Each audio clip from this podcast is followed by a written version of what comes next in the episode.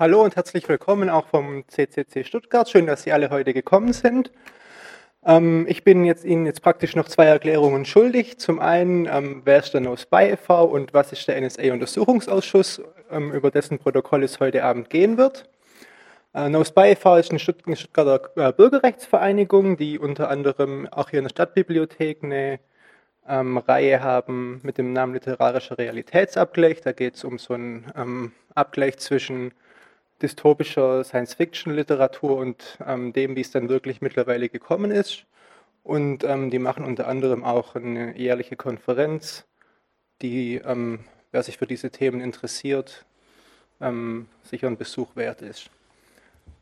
Teil 2, was ist der NSA-Untersuchungsausschuss? Für alle, die es noch nicht mitbekommen haben, ähm, den wurde, ist ein Untersuchungsausschuss des Deutschen Bundestages, wurde ähm, ziemlich am Anfang der Legislaturperiode ins Leben gerufen. Und die Ursache waren damals die Snowden-Enthüllungen und die ähm, Regierungsparteien und auch die Opposition wollten damals ein bisschen an, ans Licht bringen, wie denn die NSA und die anderen ähm, englischsprachigen Geheimdienste in Deutschland ähm, so vorgehen. Und ähm, dabei ist dann aber über die, mit der Zeit nicht geblieben, sondern mehr und mehr ist auch ähm, deutsche Regierung und die deutschen Geheimdienste in den Fokus dieses Untersuchungsausschusses gekommen, ähm, speziell der Bundesnachrichtendienst ähm, hat da einige dann doch ähm, blamable Vorstellungen gehabt und es wurden äh, über die Zeit sehr viele Gesetzesverstöße von dieser Behörde aufgedeckt und äh, bei den Verhören, also bei, dem, bei den Sitzungen des Untersuchungsausschusses gab es dann regelmäßig Zeugen vom Bundesnachrichtendienst.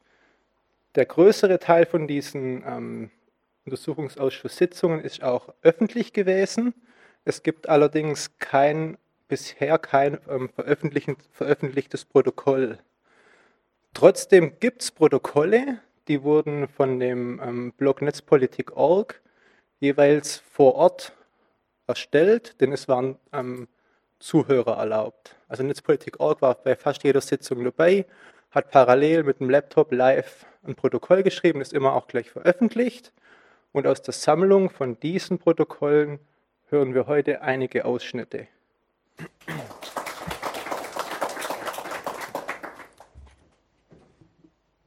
Meine sehr verehrten Damen und Herren, was Sie hier heute sehen und hören werden, ist keine Fiktion. Die Wörter, Sätze und Szenen, die wir Ihnen gleich präsentieren, wurden so gesagt. Es sind die wortgetreuen Aussagen von deutschen Beamten, die als Zeugen vor einem Untersuchungsausschuss des Deutschen Bundestages aufgetreten sind. Dieser Untersuchungsausschuss bemüht sich seit nunmehr bald vier Jahren, das Treiben des Bundesnachrichtendienstes und des Bundesamtes für Verfassungsschutz aufzuklären. Helfen die beiden Behörden dem amerikanischen Geheimdienst NSA, deutsche Bürger und deutsche Unternehmen auszuspionieren? Verstoßen die deutschen Nachrichtendienste gegen Gesetze? Sind sie außer Kontrolle geraten und führen ein Eigenleben? In unserem Stück treten auf der Vorsitzende, Mitglied der Unionsfraktion und Leiter des Untersuchungsausschusses. Die Koalition, Abgeordnete von Union und SPD, die aufklären wollen, aber nicht zu viel, denn ihre Parteien stellen gleichzeitig die Regierung. Die Opposition, Abgeordnete von Linkspartei und Grünen, die aufklären wollen, aber im Zweifel nicht dürfen, da sie keine Mehrheit haben. Der Zeuge, Mitarbeiter des Bundesnachrichtendienstes und des Bundesamtes für Verfassungsschutz, vom kleinen Sachbearbeiter bis zum großen General. Der Rechtsanwalt, der schlecht gelaunte Rechtsbeistand des Zeugen, der dafür sorgen soll, dass er nicht allzu viel verrät. Und schließlich die Regierung, Herrscherin über alle Informationen und Wächterin aller Geheimnisse. Sie werden hören, welche Fragen die Abgeordneten stellen, und Sie werden hören, welche Antworten Sie von den Geheimdienstmitarbeitern bekommen.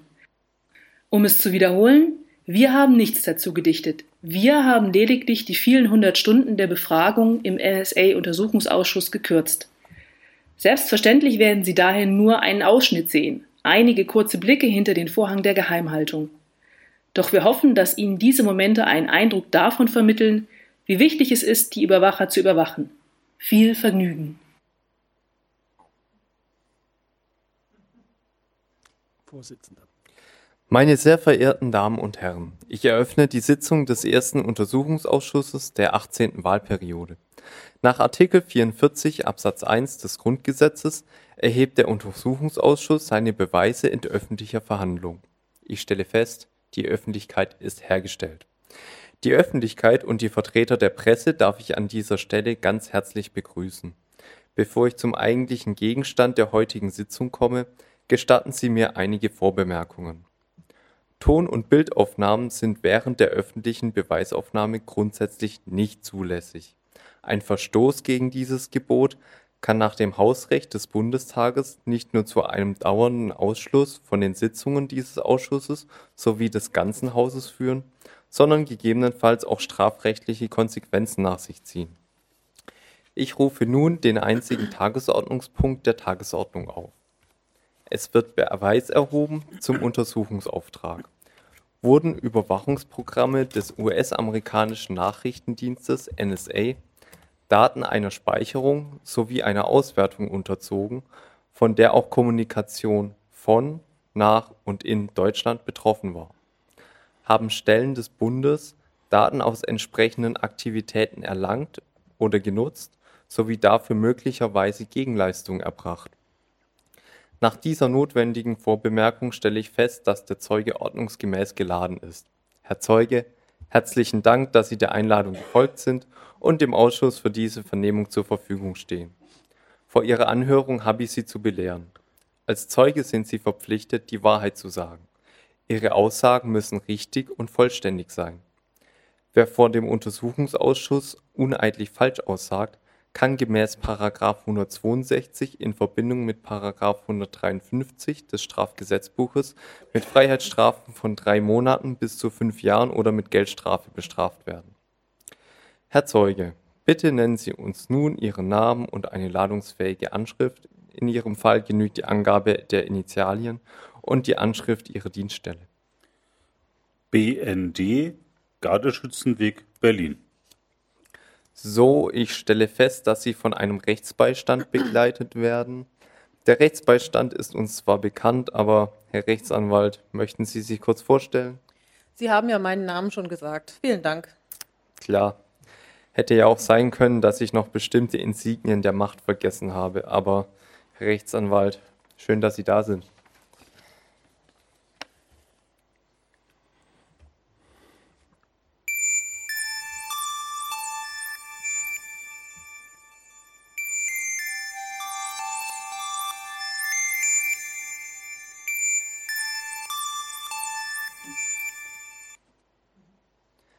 Herr Zeuge, wir kommen dann zu Ihrem Eingangsstatement.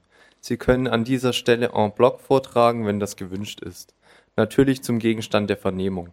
Das ergibt sich aus § 24 Absatz 4 des Untersuchungsausschussgesetzes. Sie haben das Wort. Vielen Dank. Sehr geehrter Herr Vorsitzender, sehr geehrte Damen und Herren Abgeordneten. Ich arbeite beim Bundesnachrichtendienst. Es war in den letzten Jahren außergewöhnlich viel zu lesen über den BND. Das Bild des BND war geprägt von Misstrauen und unzutreffenden Behauptungen über eine angebliche, anlasslose, massenhafte Ausspähung deutscher Bürger. Ich persönlich weiß nicht, warum man nur allzu gern glaubt, der BND wäre eine Art übermächtiger Nachfolger der Staatssicherheit der DDR oder eine Vereinigung von tausenden Kriminellen, die im rechtsfreien Raum tun und lassen würden, was sie wollen. Denn das alles sind wir nicht. Wir sind der Auslandsnachrichtendienst ich wiederhole es nochmal, der Auslandsnachrichtendienst der Bundesrepublik Deutschland mit einem gesetzlichen Auftrag und einer parlamentarischen Kontrolle und, ob Sie es mir glauben wollen oder nicht, mit ganz normalen Mitarbeitern, die Familien zu Hause haben und die sich an Recht und Gesetz halten. Ich arbeite schon lange für den BND und ich habe in vielen Projekten mitgewirkt.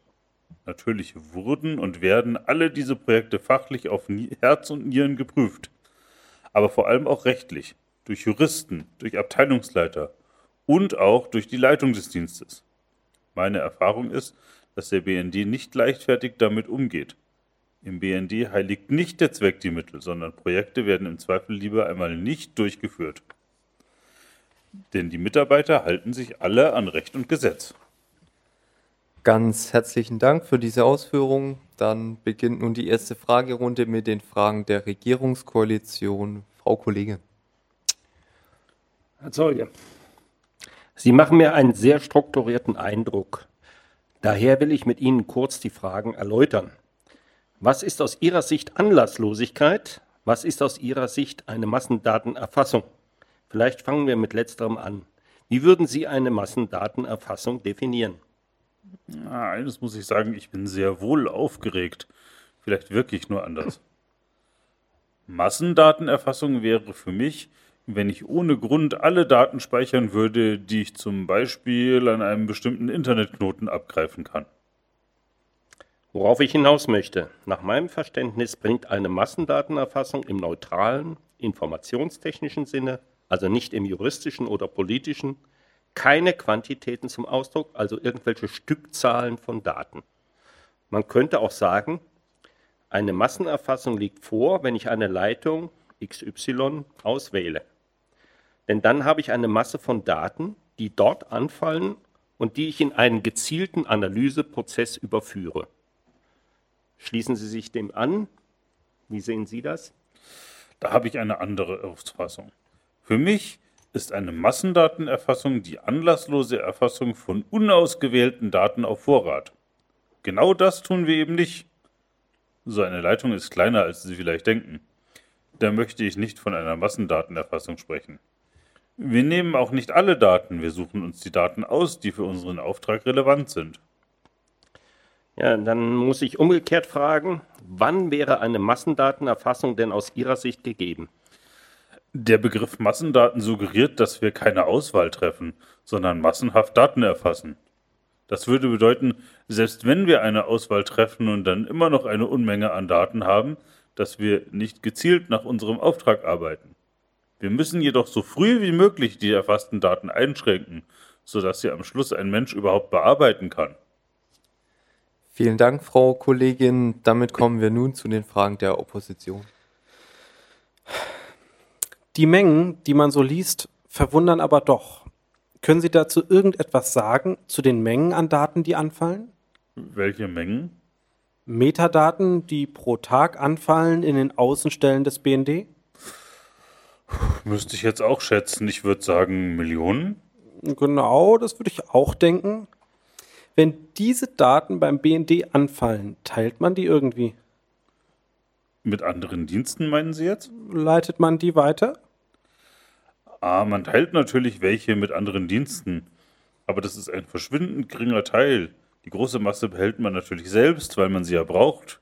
Für zur Analyse neuer Ziele. Worauf spielen Sie an? Auf den Artikel, der in Zeit Online erschienen ist? Auf den Artikel, genau. Ja, ich glaube, da standen 220 Millionen Metadaten pro Tag. Genau. Und die gehen alle in die USA, steht da, oder? Ja. Und das stimmt nicht. Das stimmt nicht? Das stimmt nicht. Sondern, wohin gehen die? Die bleiben bei uns. Und wie viele davon gehen an die USA? Denn es wäre eine wichtige Aussage zu sagen, das stimmt nicht. Damit wir einschätzen können, wie weit das nicht stimmt. Da würde ich auf die nicht öffentliche Sitzung verweisen. Ich sage mal so, das ist im Promillebereich. Das ist weniger als im Promillebereich. Mhm. Wenn man 220 Millionen Daten am Tag hat, sind Promille natürlich auch schon viel. Nein. Wenn man 220 Millionen Metadaten jeden Tag hat und rechnet das mal 365, dann kommt man in den Milliardenbereich. Und wenn man dann Promille sagt, geht es immer noch um viel Holz. Das ist nicht anlasslos, das ist selektiv. Ja, das ist eine interessante Frage. Mich ärgert der Artikel sehr. Natürlich. Sie versuchen, sich an den Grundrechtsschutz zu halten. Aber wenn die Amerikaner in Dänemark unsere Daten sammeln und der BND die dänischen Daten sammelt und nachher tauscht man fröhlich, dann führt das am Ende eben doch zu einer Massenüberwachung. Und Sie sind Teil davon. Aber das versuche ich ja gerade auszuräumen. Ja, aber es überzeugt mich nicht. Schade. Nochmal zu diesem letzten Punkt. die Daten, von denen hier die Rede ist, diese 220 Millionen, das sind nur Telefondaten, nur Wählverkehre, So ist es. keine Internetdaten. So ist es. Werden irgendwo auch Internetdaten gespeichert? Ja, darüber hatten wir in nicht öffentlicher Sitzung gesprochen beim Projekt Iconal. Dann sollten wir diesen Punkt auch nicht öffentlich fortsetzen. Ja, Für die weitere Vernehmung des Zeugen wird die Sitzung gemäß § 15 Absatz 1 des Parlamentarischen Untersuchungsausschussgesetzes in Verbindung mit der Geheimschutzordnung des Deutschen Bundestages mit dem Geheimhaltungsgrad geheim versehen, weil die Kenntnis von der Beweisaufnahme durch Unbefugte die Sicherheit der Bundesrepublik Deutschland gefährden würde. Wer diesem Beschlussvorschlag so zustimmen möchte, den bitte ich jetzt um das Handzeichen. Herzlichen Dank. Gegenstimmen? Enthaltungen? Damit ist dies einstimmig so beschlossen.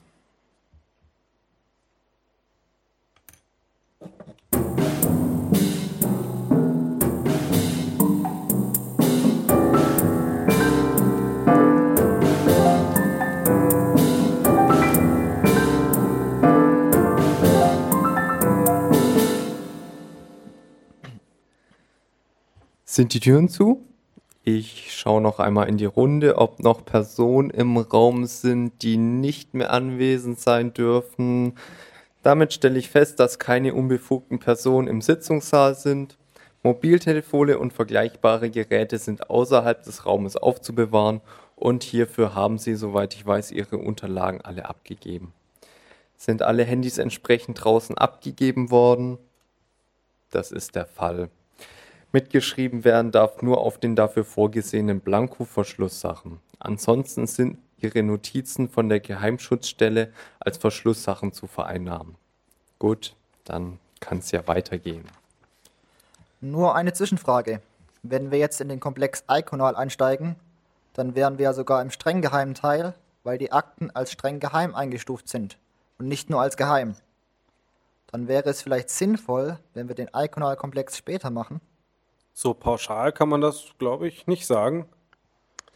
Es mischt sich ja auch. Es mischt sich.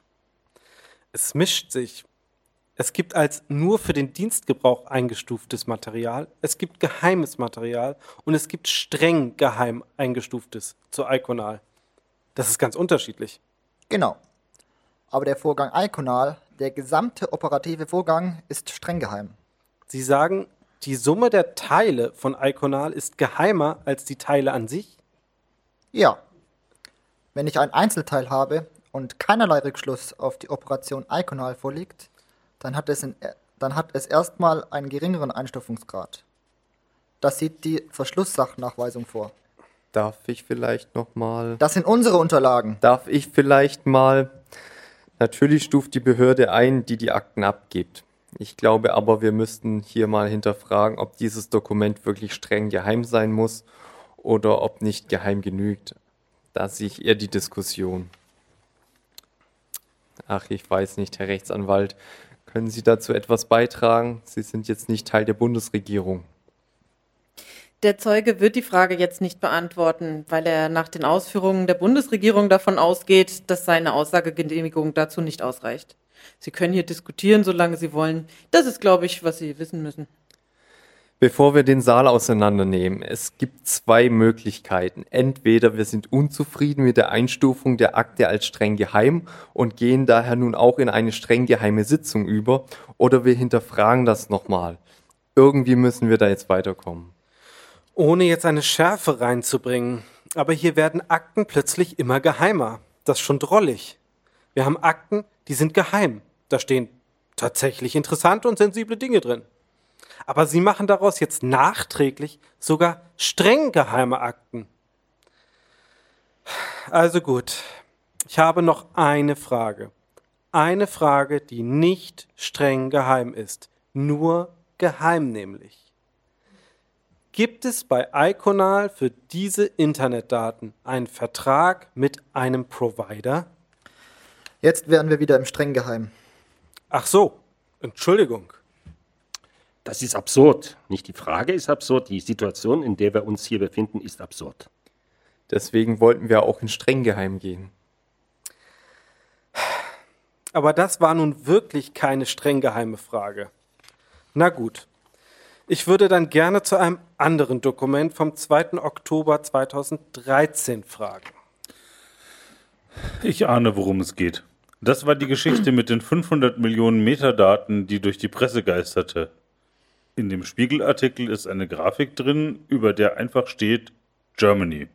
Und fälschlicherweise hatte man angenommen, das sind Daten von Deutschen. Wir konnten die Zahl erst nicht nachvollziehen, da wir die Metadaten so nicht zählen. Wir mussten erstmal eine Zählmethode etablieren, eine Statistik. Das hat ein bisschen gedauert. Es sind Daten, die wir in Krisenregionen erfassen. Die Zahlen schwanken, aber für uns war das plausibel. Auch wenn es für uns am Anfang erschreckend viel klang. Denn hier wird wirklich jedes einzelne Metadatum gezählt, egal ob 50 oder 200 davon zu einem Verkehr gehören.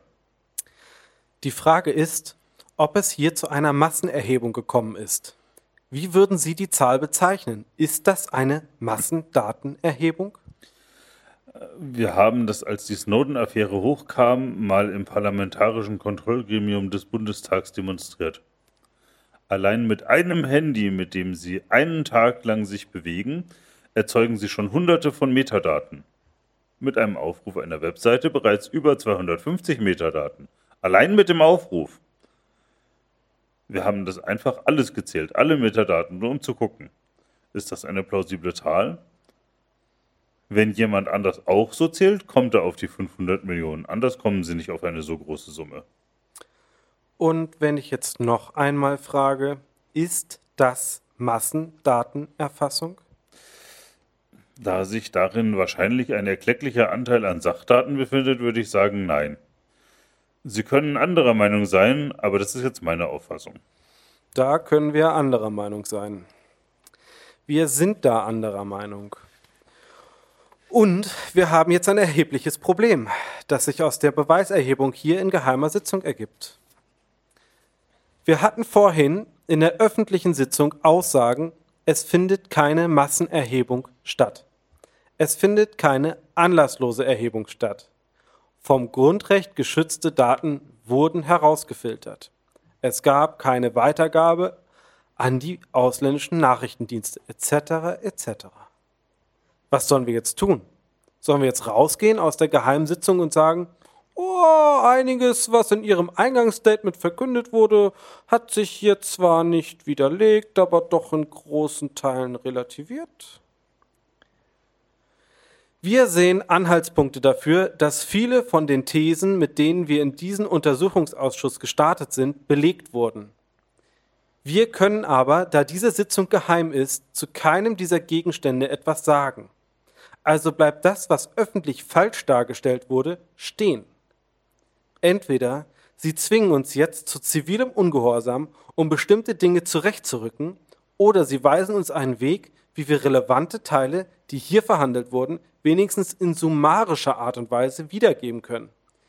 Wir unterliegen hier natürlich alle der Bindung der geheimen Sitzung. Aber wir haben auch eine Wahrheitspflicht gegenüber der Öffentlichkeit. Was sollen wir jetzt tun? Meine Damen und Herren, bitte, der Zeuge kann uns dabei nicht behilflich sein. Ich würde vorschlagen, wir vertagen das jetzt und setzen die unterbrochene öffentliche Sitzung des Untersuchungsausschusses fort.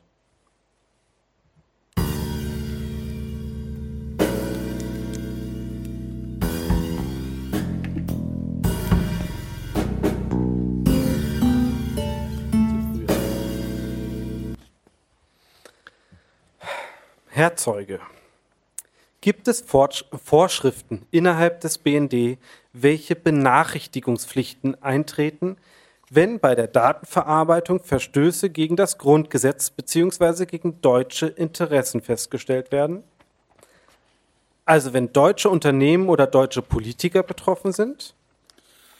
Für den Bereich Grundgesetz gibt es ein extra Referat, wo mehrere Volljuristen tätig sind die diese Rechtsfolgen ganz genau kennen und auch in Dienstvorschriften umsetzen. Die wissen das ganz genau. Ich weiß das nicht ganz genau. Ich kenne meine Dienstpflichten, gegen die ich nicht verstoßen soll. Gut, dann reden wir über diese Dienstpflichten. Noch einmal.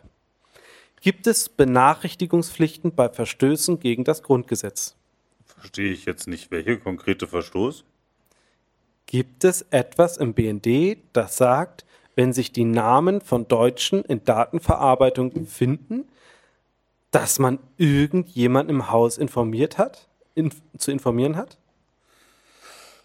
Es gibt eine Dienstvorschrift zum Grundgesetz. Da steht das bestimmt alles ganz genau drin, was man in welchen Fällen wie zu tun hat. Ich bin aber kein Grundgesetzbearbeiter.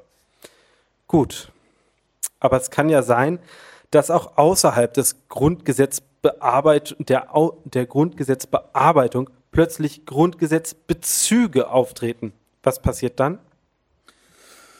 Soweit ich weiß, gibt es die Weisung, es unverzüglich zu löschen, wenn unbeabsichtigt etwas erfasst wird. Keine Benachrichtigungspflicht? Soweit ich weiß nicht, aber ich bin kein Experte auf dem Gebiet. Gibt es da so etwas wie eine Benachrichtigungspflicht oder eine Löschpflicht? Oder entscheidet man das frei von Vorschriften? Der BND kommt einem Auftragsprofil von der Bundesregierung. Er hat das Sammeln von Informationen an diesem Auftragsprofil auszurichten. Und er prüft die Ergebnisse. Die Ergebnisse müssen relevant sein für das Auftragsprofil. Wenn sie nicht relevant sind oder man diese Informationen an anderer Stelle einfacher bekommen kann, dann ist das zu löschen. Und das ist wo niedergelegt? Ich glaube, das ist allgemeiner Rechtsgrundsatz. Das ist, das kann ich Ihnen auch jetzt nicht sagen. Aber das ist allen bekannt. Das ist grundsätzlich allen bekannt. Wenn man feststellt, dass, irgendwe- dass irgendetwas stattfindet, was möglicherweise gegen das Grundgesetz verstößt, dann heißt es löschen und nicht benachrichtigen? Also das Grundgesetz ist immer eine ganz andere Kategorie, dann sofort löschen. Und wenn irgendwas passiert ist, dann diesen und jenen informieren. Haben Sie ein Verständnis dafür, warum diejenigen in Ihrer Behörde, die die problematischen Suchbegriffe gelöscht haben, das niemandem erzählt haben? Verständnis können Sie nur haben, wenn Sie die Gründe kennen. Genau. Und ich weiß nicht. Danach frage ich Sie jetzt aber, könnte es sein, dass Sie einen Grund gehabt haben, niemanden zu informieren? Äh, Frau Abgeordnete, mir ist keiner bekannt. Könnte es sein, dass es einen gibt? Es wird sicher einen geben. Sonst hätten Sie es ja machen können. Wenn jemand nicht darüber sprechen will, dann wird er einen Grund haben.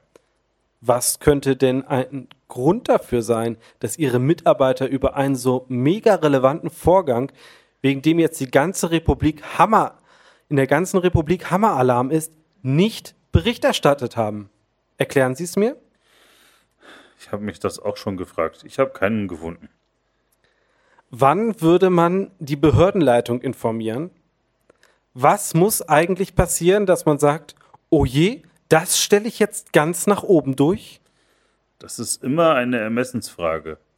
Und es gibt ein paar Dienstvorschriften, zum Beispiel eine Dienstvorschrift besondere Vorkommnisse.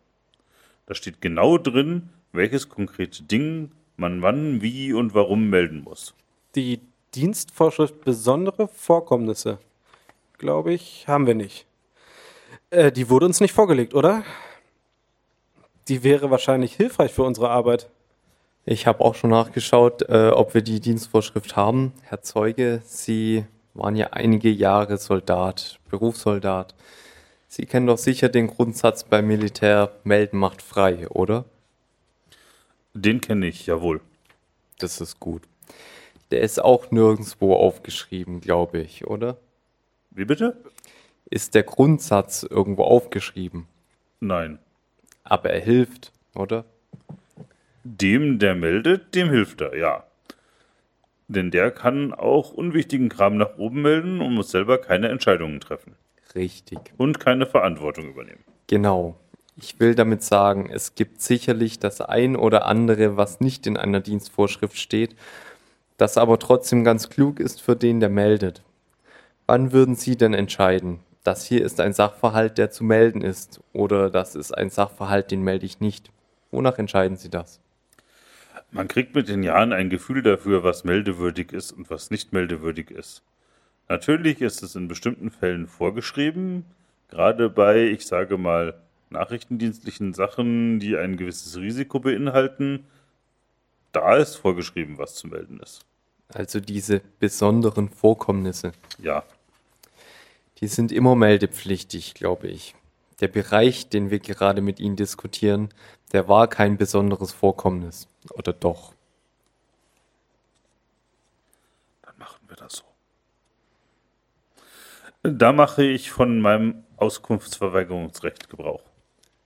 Falls Sie etwas zu trinken brauchen, das steht vor Ihnen.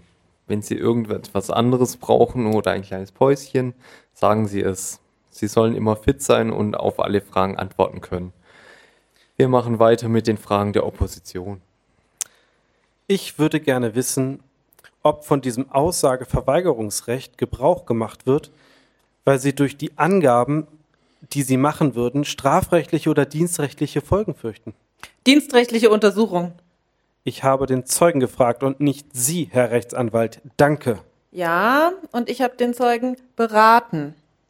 Äh, Ich fürchte eine disziplinarische Untersuchung. Die Sorge kann ich Ihnen nehmen. Ihr Dienstherr hat hier gesagt, solche Überlegungen einer dienstrechtlichen Ermittlung gibt es nicht.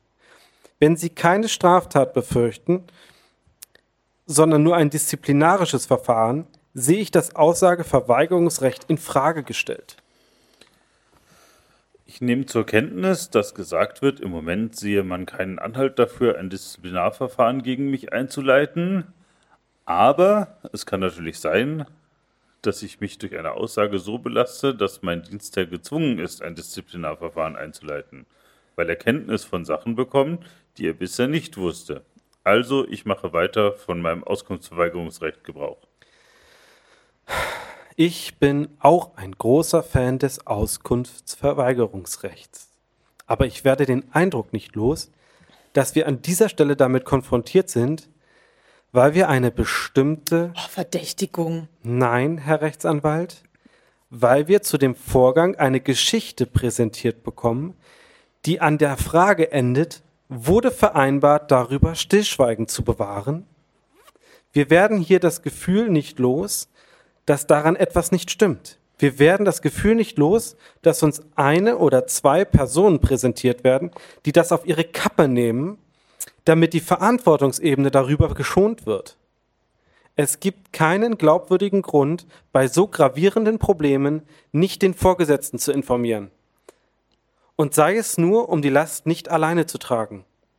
Ich kann mir nicht vorstellen, dass ein Beamter sagt, das mache ich mit mir alleine aus. Das ist unvorstellbar. Da sitzt doch kein Roboter, der noch von hier bis zur Wand denkt.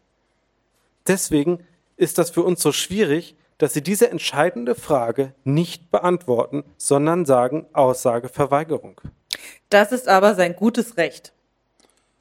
Ich habe mich eindeutig erklärt. Ich weise Ihre Unterstellung, ich würde hier wissentlich die Unwahrheit sagen, von mir.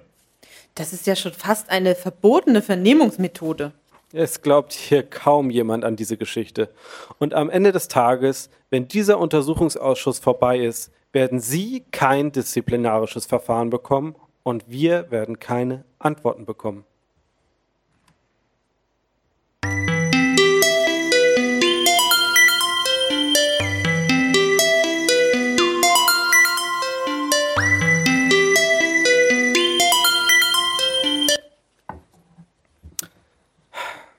Ein anderes Thema.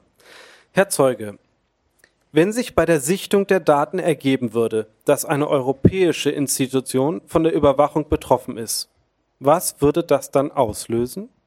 Also höchstens nicht öffentlich. Da müsste ich auf die nicht öffentliche Sitzung verweisen. Gibt es dazu Regelungen? Was ist, wenn europäische Parlamente, Regierungen, Institutionen betroffen sind? Ja, es gibt Regelungen.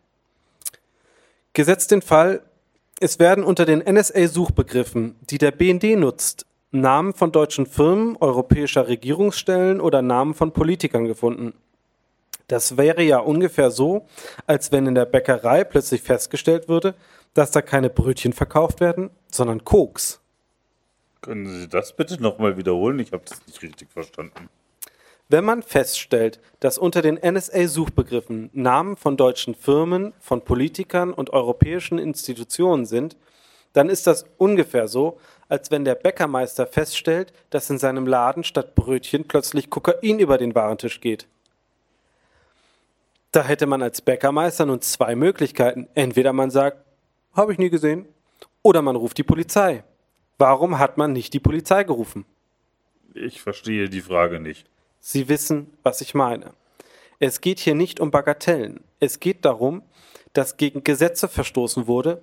Es geht darum, dass es möglicherweise eine geheimdienstliche Agententätigkeit der NSA ist. Warum erkannte man die Relevanz nicht? Warum sagte man stattdessen Schwamm drüber?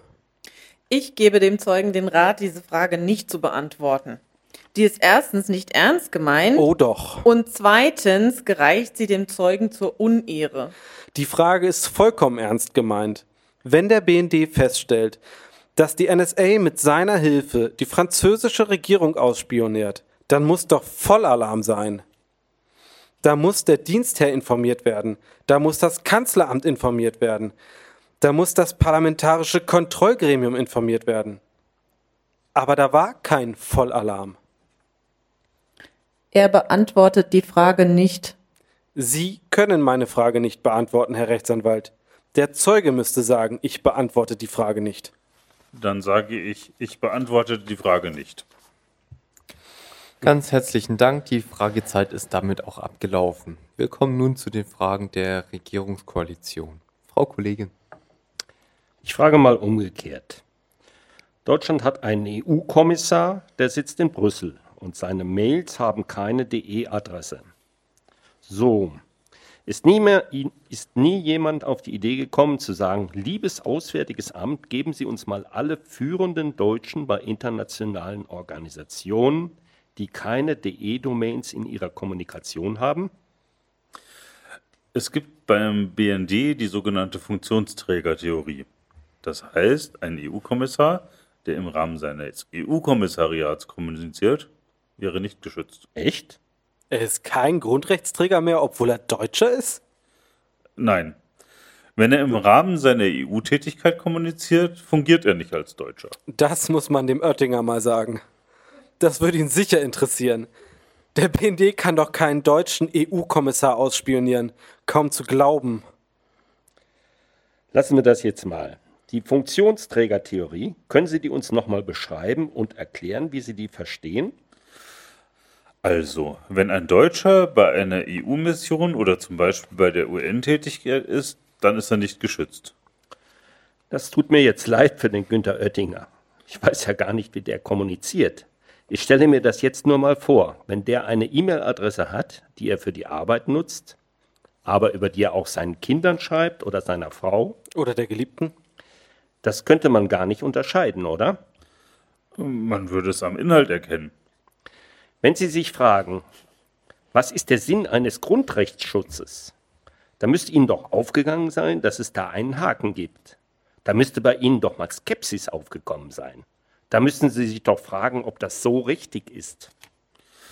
Ich bin kein Jurist, ich habe über solche Dinge nicht nachgedacht.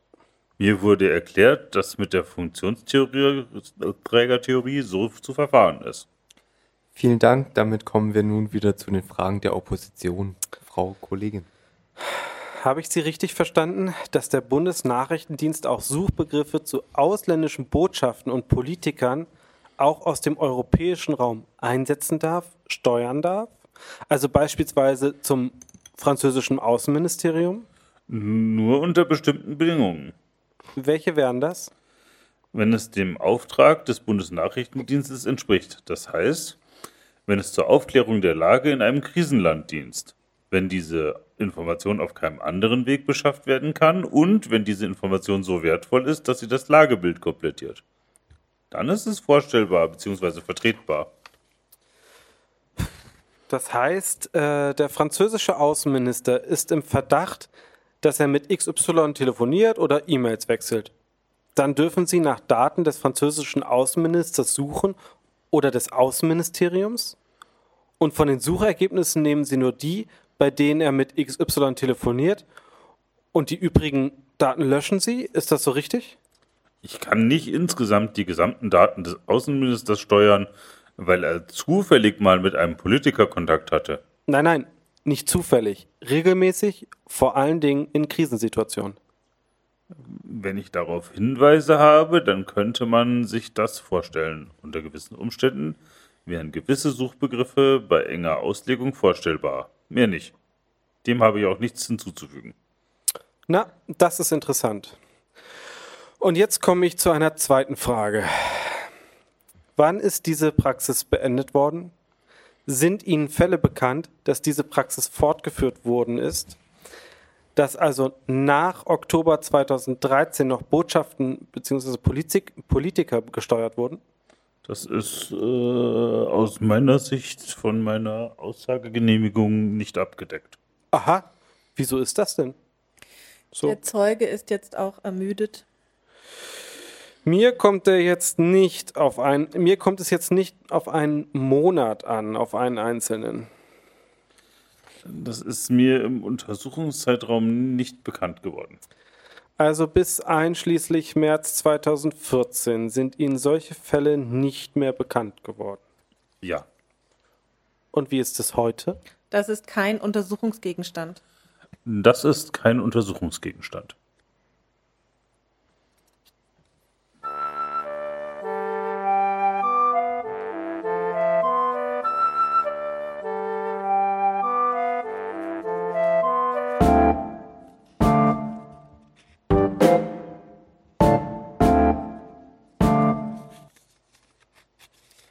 Ganz herzlichen Dank. Die Fragezeit ist damit auch abgelaufen und wir kommen nun wieder zur Regierungskoalition.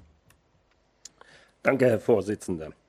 Herr BMD, in einem Bericht des Parlamentarischen Kontrollgremiums ist von einer Weisung die Rede, von einer Weisung aus dem Oktober 2013.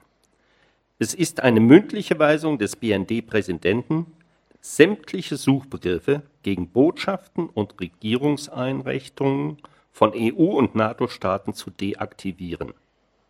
Diese Weisung hat der Präsident des BND aus dem Kanzleramt entgegengenommen und dann an die Abteilung Technische Aufklärung weitergegeben. Kennen Sie diese Weisung? Nein. Haben Sie vielleicht im Nachgang davon gehört? Also Sie kennen sie vielleicht nicht aus dem Oktober 2013, aber das Thema ist Ihnen inzwischen bekannt. Das Thema wurde mir zwischenzeitlich bekannt. Ich war aber weder bei einem Gespräch dabei noch bei einer mündlichen Weisung. Ich habe aber eine schriftliche Weisung gesehen. Wann war das? Das ist der Punkt. Ich muss das alles im Kopf behalten. Ich meine, es war im April 2014, aber ich will nicht ausschließen, dass es im April 2015 war. Vielleicht kann mir jemand helfen und sagen, ob es 2014 oder 2015 war? 2014. Wenn ich Sie richtig verstanden habe, haben Sie im Frühjahr 2014 von der Weisung erfahren. Ich habe bei der Aktenlektüre gesehen, dass ich diesen Vorgang am 14. April 2014 abgezeichnet habe. Ich habe mich nicht daran erinnert, dass ich den abgezeichnet habe, aber es ist meine Peraffe, also muss ich mir das zurechnen lassen. Wurde Ihnen damals von dem Klärungsbedarf berichtet, der bestanden hat hinsichtlich der Suchbegriffe zur EU und der NATO-Staaten? Ich kann mich nicht daran erinnern, nein. Haben Sie die Umsetzung der Weisung mitbekommen? Hat man Ihnen berichtet, dass eben diese Suchbegriffe aus der Steuerung genommen worden sind? Ja, das habe ich im Nachgang mitbekommen. Okay, aber ohne sich weitere Gedanken darüber zu machen. Ich habe nicht vertieft darüber nachgefragt, nein. Also ich würde jetzt mal behaupten, das war keine alltägliche Weisung, sondern ein Thema, das etwas sensibler ist. Wenn dann plötzlich eine Weisung kommt, man möge Ziele in der EU und der NATO nicht mehr steuern, hat das ja auch eine politische Dimension. Das hat aber bei Ihnen nicht dazu geführt, dass Sie sagten, ach Gott, ich frage da mal nach, weil Sie sagen, Sie haben sich gar nicht mehr erinnert. Ja, das wundert mich jetzt. Vielen Dank. Das Fragerecht wechselt nun zur Opposition. Ich habe noch eine Verständnisfrage bezüglich der Weisungen. Es gibt mündliche Weisungen, es gibt schriftliche Weisungen, es gibt Weisungen, die am Telefon gemacht werden und es gibt Weisungen, die in Sitzungen erteilt werden. Ist das korrekt? Äh, das ist korrekt. Mich interessiert jetzt nicht, wie Weisungen Sie erreichen, sondern wie Sie diese Dinge anschließend festhalten, um ein beständiges und nicht willkürliches Verwaltungswesen zu bekommen.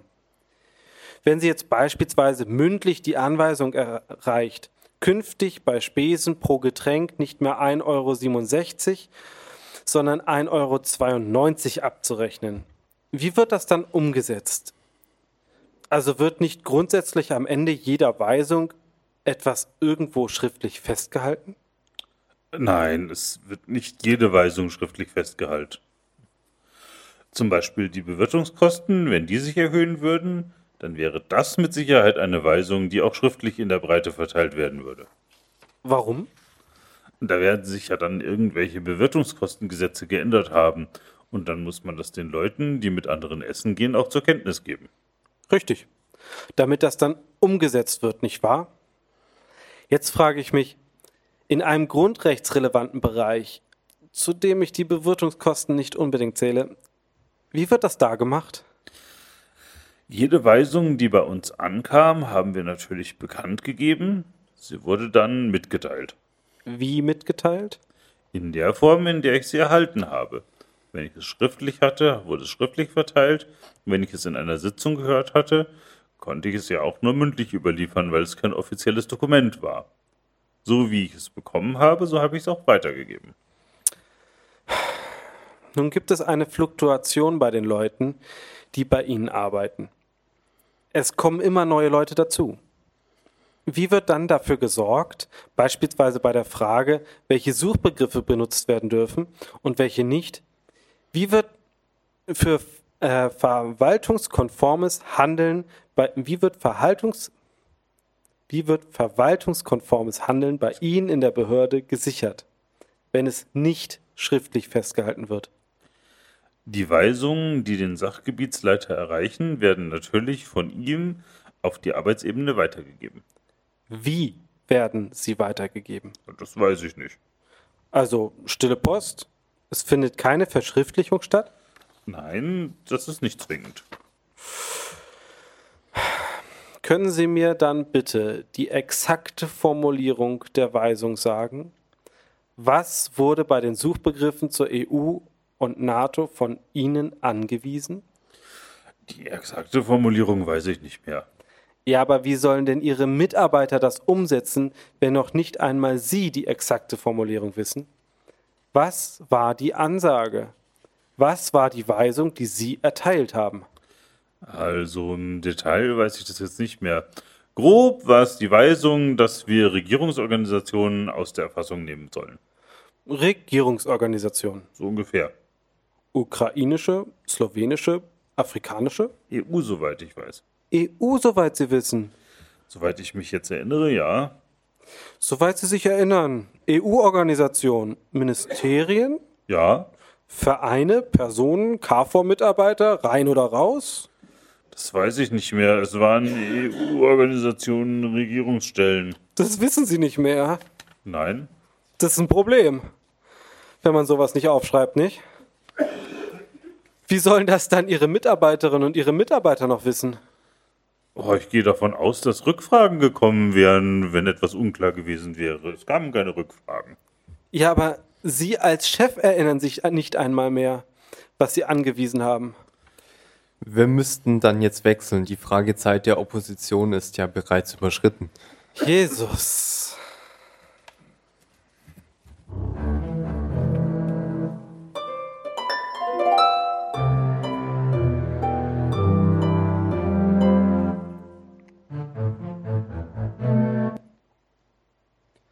Sehr geehrter Herr Zeuge, kennen Sie eine Operation, die GLO heißt? Ich kenne eine Operation, deren Bezeichnung mit den drei Buchstaben GLO beginnt. Ganz herzlichen Dank. Können Sie zu dieser Operation etwas sagen? Was ist das für eine Operation?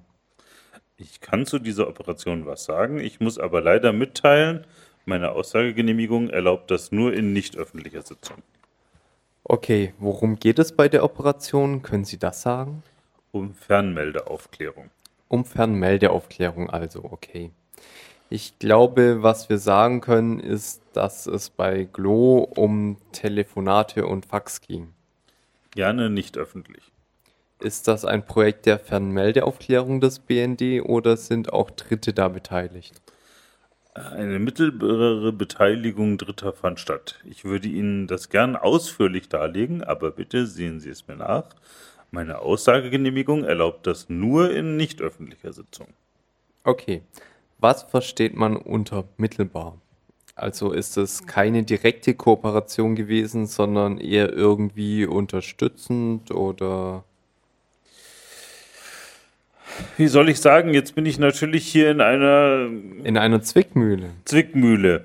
Ich würde das gerne im Detail darlegen, warum ich das so klausuliert sage, aber ich darf es leider nur nicht öffentlich. Okay, der mittelbare Dienst, mit dem Sie da zusammengearbeitet haben oder mit dem, dem da zusammengearbeitet worden ist, das ist ein Dienst der Five Eyes Staaten, also der Australier, der Neuseeländer, der Kanadier, der Amerikaner oder der Briten, richtig? So ist es. Wäre jetzt auch misslich. Da hätten wir ja sonst keinen Untersuchungsauftrag dafür. Ich gehe mal davon aus, das sind nicht die Australier, die Neuseeländer und die Kanadier, die das waren, richtig? Jetzt bringen Sie mich in eine blöde Lage. Will vielleicht die Bundesregierung die Frage beantworten? Nein, wir wollen es nicht beantworten. Ach so, schade. Wir wollen nur den Zeugen etwas entlasten. Wir haben den Zeugen vorher ausdrücklich darauf hingewiesen, dass seine Aussagegenehmigung sich nicht auf den Inhalt der Operation erstreckt. Auch die Frage, wer beteiligt ist, würden wir unter den Inhalt der Operation subsumieren, sodass der Zeuge dafür keine Aussagegenehmigung hat. Okay, sprich, er wird es uns sagen, aber nicht hier. Habe ich das richtig verstanden? Ja. Okay, dann können wir ja nochmal irgendwann darüber diskutieren, ob wer inhaltlich ist. Da kann ich jetzt nicht ganz folgen. Aber wenn die Information, wenn wir die Information bekommen, bin ich schon sehr dankbar. Gut, herzlichen Dank. Wir kommen dann zur nächsten Fragerunde. Frau Kollegin. Ja, danke, Herr Vorsitzender. Die Presse hat darüber berichtet und gesagt, dass es eine Operation gebe mit dem Namen Glotaik. Ist das diese Operation? Tut mir leid. Bitte in nicht öffentlicher Sitzung.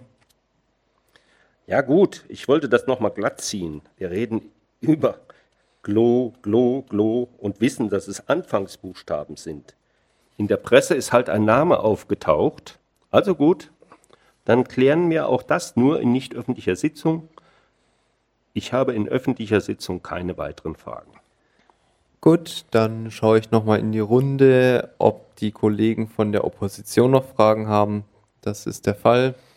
Dann bitte, Frau Abgeordnete. Herr Zeuge, welche Kenntnisse haben Sie darüber, woher die Daten kamen, die im Rahmen der Operation GLO verarbeitet wurden? Ja, von diesem Provider in Deutschland. Sie wissen nicht, welcher Provider das ist? Wie hieß ähm, MCI, meine ich. Oder was meinen Sie? Ja, das meine ich. Wie hieß der Provider, von dem die Daten kamen? Also, arg viel kann ich Ihnen dazu nicht sagen. Wir haben hier ein Problem. Wir sind darauf angewiesen, dass das Bundeskanzleramt uns die Zeugen identifiziert, die hier Sachkunft, sachkundig Auskunft geben können. Wir haben gesagt, wir wollen den Zeugen, der uns sagen kann, was bei diesem Projekt passiert ist. Und da hat man Sie geschickt. Ja, das tut mir leid, aber das ist jetzt nicht mein. Haben Sie denn eine Erklärung dafür, warum Sie vom Bundeskanzleramt und vom BND als Zeuge benannt wurden? Das dürfen Sie doch den Zeugen nicht fragen. Woher soll er das denn wissen? Natürlich kann ich das fragen. Woher soll der Zeuge das denn wissen? Das haben Sie sich doch vielleicht auch selber gefragt, als Sie die Ladung bekommen haben. Mensch, warum muss ich dahin? Ja, das habe ich mich auch gefragt. Aber jetzt habe ich mal eine Bitte, wenn ich die unziemlicherweise äußern darf. Gerne. Ich bin heute sehr früh aufgestanden und es ist immerhin schon um 22 Uhr. Es wäre schön, wenn Sie zum Ende kämen. Es ist doch gar nicht so spät. Wir haben hier auch schon bis 24 Uhr gesessen. Wenn Sie allerdings sagen, Sie können aus gesundheitlichen Gründen oder anderen Dingen nicht mehr, dann sofort. aber ich kann die Fraktion nicht einfach in ihrem Fragerecht beschneiden. Also ich sage jetzt, mir reicht das, weil ich doch ziemlich am Ende meiner Kräfte bin. Verständlich, alles klar, Dankeschön. Bitteschön. Und ich wäre jetzt auch sehr dankbar, wenn mir jemand ein Taxi bestellen könnte. Das bekommen wir organisiert. Ich mache an dieser Stelle mal eine Anmerkung. Ich kann es kaum verstehen. Ich bin ja schon sehr verständnisvoll. Dass wir zu Dingen, die in der Zeitung stehen, wie Namen, wie beteiligte Unternehmen, hier im Parlament keine Fragen stellen können. Ich verstehe es nicht. Es ist rational meiner Ansicht nach nicht zu erklären. Ich empfinde es als Popanz, wenn man hier das bei wenn man das bei den Dingen macht, die öffentlich diskutiert werden. Mir leuchtet das nicht ein. So, das wollte ich mal loswerden. Ganz herzlichen Dank. Ich sehe, weitere Fragen sind nicht mehr da. Dann, Herr Zeuge, sind wir am Ende der Vernehmung des heutigen Tages. Eine nicht öffentliche oder eingestufte Sitzung wird heute nicht mehr gewünscht. Ich darf mich ganz herzlich für die Bereitschaft bei Ihnen bedanken, dem Untersuchungsausschuss Rede und Antwort auf die vielen Fragen zu stehen. Die Sitzung ist damit geschlossen. Ich danke allen ganz herzlich, insbesondere auch der Öffentlichkeit, für die lange Teilnahme und wünsche einen schönen Abend. Sehr geehrte Damen und Herren, im Namen der Bundesregierung darf ich Sie einladen, mit uns den Plenarsaal des Bundestages zu besuchen. Danach ist aber weitestgehend über fast dreieinhalb Jahre intensiv, aber auch sehr konsensual zusammengearbeitet worden. Es ist unheimlich viel rausgekommen. Als Abschlussbericht 1822 Seiten, von denen man sagen muss, dieser Abschlussbericht des Untersuchungsausschusses enthält das, was ausländische Nachrichtendienste bei uns spionieren, bei uns ausforschen und wie der Bundesnachrichtendienst und unsere Dienste damit zusammenarbeiten, die Erkenntnisse dieses Untersuchungsausschusses. Ich möchte zum Abschluss danken für die Zusammenarbeit nämlich die weitestgehende Arbeit, ich wiederhole das, war im Konsens. Und wir haben viele, viele Punkte auch kollegial beschlossen. Doch verantwortlich ist auch die Bundeskanzlerin. Abhören unter Freunden, das ging 2013, als ihr Handy abgehört wurde, und es geht bis heute. Sie hätten es wissen müssen, Frau Merkel, doch Sie lassen sich von den Geheimdiensten auf der Nase herumtanzen. Richtige, zielführende Konsequenzen bis heute keine. Noch nie hat ein Ausschussvorsitzender so selbstherrlich und willkürlich versucht, die Opposition in einem Untersuchungsausschuss zum Schweigen zu bringen. Wir danken deshalb Edward Snowden, Brenton Bryant, Chelsea Manning. Wir danken den Bloggern, den Datenschützer und Datenschützerinnen, dem Chaos Computer Club und den vielen anderen, die auf den unbequemen Stühlen die Sitzung mitverfolgt haben. Mit ihnen teilen wir die Überzeugung, dass Freiheit und Demokratie nicht von Geheimdiensten verteidigt werden müssen, sondern gegen sie. Dankeschön. Ähm, die Bundesregierung hat es uns nicht immer leicht gemacht. Ich habe das Verhältnis zur Bundesregierung als ein sportliches mal bezeichnet. Aber zum Sport gehört auch dazu, das muss ich auch sagen, dass es in weiten Teilen, nicht immer, aber in weiten Teilen auch eine Fairness gab.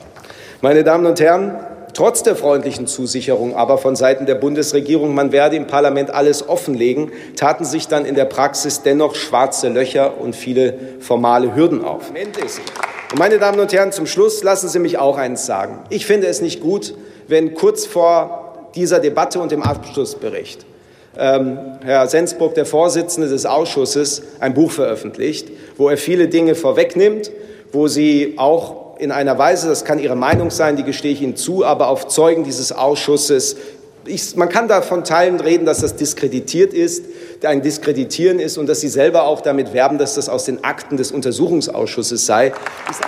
Und noch eine letzte Bemerkung. Ich bin jetzt seit 23 Jahren Abgeordneter, zunächst im Landtag, jetzt im Bundestag. Mehr als elf Jahre davon war ich in diversen Untersuchungsausschüssen tätig und habe dort vieles erlebt. Noch nie jedoch hatte ich einen Ausschussvorsitzenden wie Patrick Sensburg. Ein Mann, der derart arrogant und ignorant agiert, der sich über demokratische Geflogenheiten hinwegsetzt und Oppositionsrechte missachtet, der vor dem Abschlussbericht in einem Buch aus Akten berichtet und Zeugen verunglimpft, ein solcher Mann sollte nie wieder einen Ausschuss in diesem Haus leiten. Herzlichen Dank.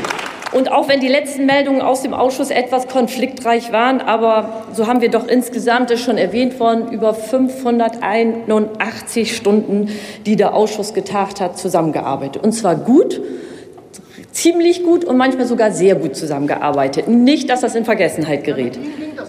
Danke. Ihre Alles ist gut Attitüde, die hier so latent rüberkommt, ist gänzlich fehl am Platz. Ich denke an eine denkwürdige Ausschusssitzung, wo der Zeuge Pofalla da war, der damalige Kanzleramtschef, und der seine Zeit vor allem damit äh, verbracht hat, Mitglieder des Ausschusses von vorne bis hinten zu beschimpfen, aber nicht wirklich zur Aufklärung beitragen konnte. Und das ist, ja, das Protokoll hebe ich mir auf, Herr Kollege, weil das ist wirklich ein Beispiel, wie man es nicht macht.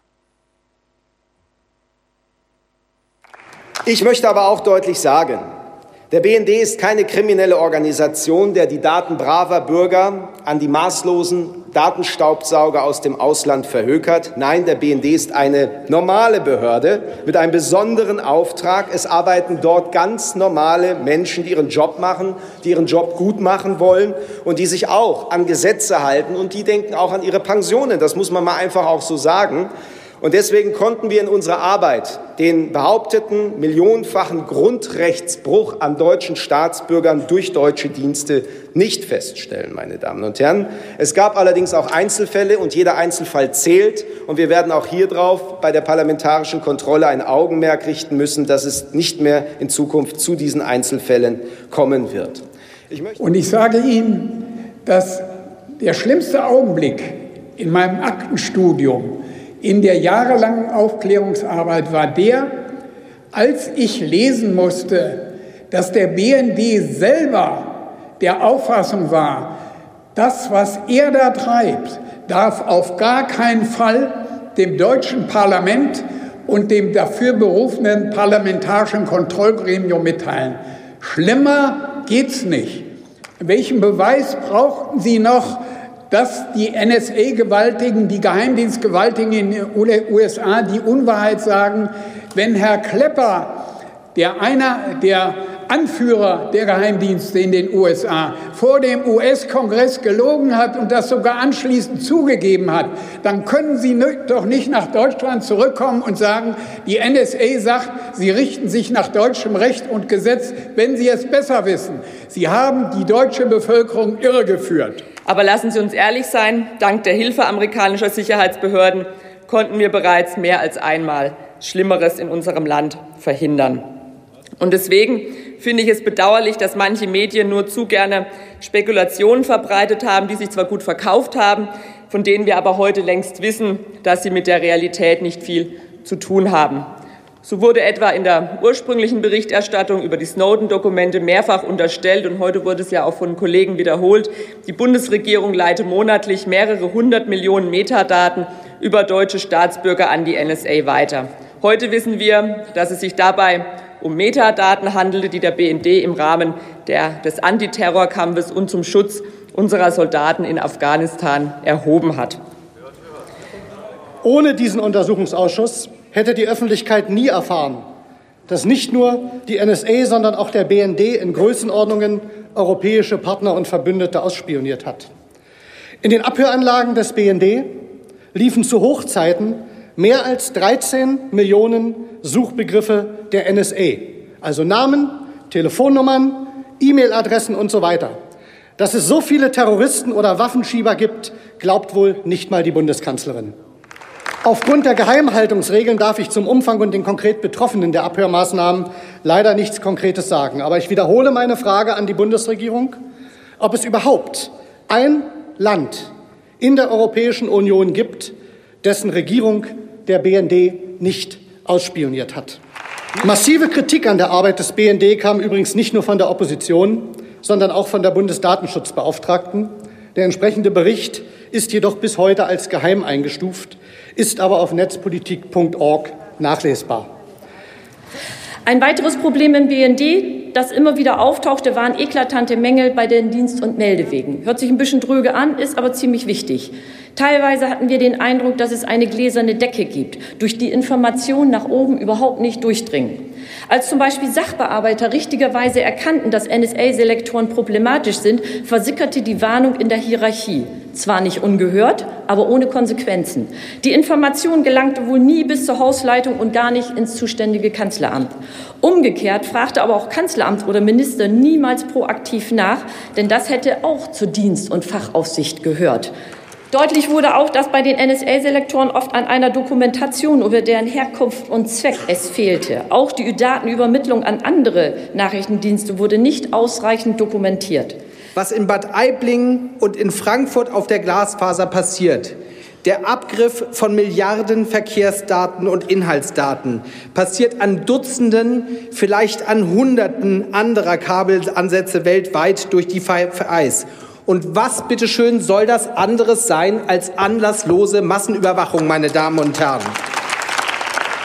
Und dass Sie das hier heute noch versuchen, schön zu reden, Frau Kollegin Waken, zeigt, dass die Große Koalition bei diesem sensiblen Problem Privatsphäre in der digitalen Welt, dass sie nicht Teil der Lösung, sondern eben leider Teil des Problems sind. Sinn und Zweck war es, die Vorwürfe von Edward Snowden zu prüfen und insbesondere der Vorwurf der massenhaften, anlasslosen Überwachung deutscher Staatsbürger durch Nachrichtendienste der sogenannten Five Eyes war und ist falsch. Gleiches gilt für die behauptete massenhafte Anlassüberwachung durch den BND und auch die Zusammenarbeit des BND mit anderen Nachrichtendiensten auf Basis einer Rechtsgrundlage ist zulässig und geboten und ist kein Skandal. Und ich Aber wir müssen den Bundesnachrichtendienst auch personell und finanziell so aufstellen, dass er seine Arbeit machen kann. Liebe Kolleginnen und Kollegen, die Klagen von Menschen, die sich gegen die illegalen Machenschaften der Dienste wehren, machen Hoffnung. Für diese Menschen haben wir Verantwortung. Sie verdienen es, dass wir rechtsfreie Räume im BND schließen, dass wir uns nicht länger mit Lügen abspeisen lassen und dass wir uns nicht den Interessen der Geheimdienste beugen. Und ihr Trostpflaster, liebe Große Koalition, die vermeintlich bahnbrechende Reform des BND-Gesetzes ist nichts anderes als der klägliche Versuch, der nachträglichen Legalisierung der abgründigen Praxis der Fernmeldeaufklärung und des Ausspähens von Freunden, was die letzten Jahre gelaufen ist. Und diese Reform ist offenkundig verfassungswidrig und sie legalisiert genau das, von dem Sie sagen, dass es nie stattgefunden hat, nämlich die anlasslose Massendatenerfassung. Nachrichtendienste haben eine wichtige Aufgabe in unserem Interesse, nämlich die Gewährleistung von Sicherheit. Und dabei sollten wir die Nachrichtendienste unterstützen und die notwendigen politischen Rahmenbedingungen gerade in Zeiten terroristischer Bedrohung geben. Ähm, wir haben auch herausgefunden, dass eine Strategie ist, die politisch Verantwortlichen nach Möglichkeit gar nicht erst zu informieren, weil wer das nicht weiß, das macht ihn nicht heiß und der kann dann am Ende glaubhaft dementieren, irgendwas gewusst zu haben. Aber das ist ja keine effektive Kontrolle der Geheimdienste. Wenn wir der Meinung sind, wir benötigen in Deutschland Nachrichtendienste und wir sind dieser Meinung, dann müssen wir auch der politischen Kontrolle nachkommen. Und Sie, Herr Pofalla in Person und die Bundesregierung hat im August 2013 sich die günstigen Voraussetzungen für den Wahlkampf und für die Wahl 2013 erschlichen. Herr Pofalla hat getäuscht und getrickst. Er hat der deutschen Bevölkerung erklärt, es, es sei, er hat erklärt, es sei alles gut, es sei alles vom Tisch, ein neues Beiabkommen würde äh, verabschiedet, das sei angeboten worden. Nichts davon war wahr. Das Weiße Haus hat drei Monate später gesagt, von einem Los-Bei-Abkommen war nie die Rede. Das hat die deutsche Regierung, das hat Herr Pofalla erfunden. Und das was einige Kollegen auch heute wieder zum Thema No-Spy-Abkommen geäußert haben, ist auch eine Verdrehung der Tatsachen. Der Untersuchungsausschuss hat gezeigt, dass im Sommer 2013 auf allen Ebenen intensive Verhandlungen zu No-Spy-Abkommen geführt wurden und jetzt behauptet wird, die Bundesregierung habe das deutsche Volk bewusst darüber getäuscht, dann ist es schlicht eine Unverschämtheit. Und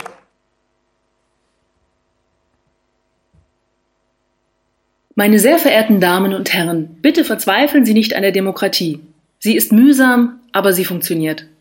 Der Untersuchungsausschuss, von dessen Arbeit wir Ihnen einen winzigen Teil präsentieren konnten, hat viel zur Aufklärung der NSA-Affäre beigetragen. Und jetzt bitte ich Sie um einen herzlichen Applaus für Freitag als Vorsitzender, Joachim als Koalition, Esther als schlecht gelaunter Anwalt, Till als Opposition, Phil als allwissende Regierung und Dentaku als Herr BND.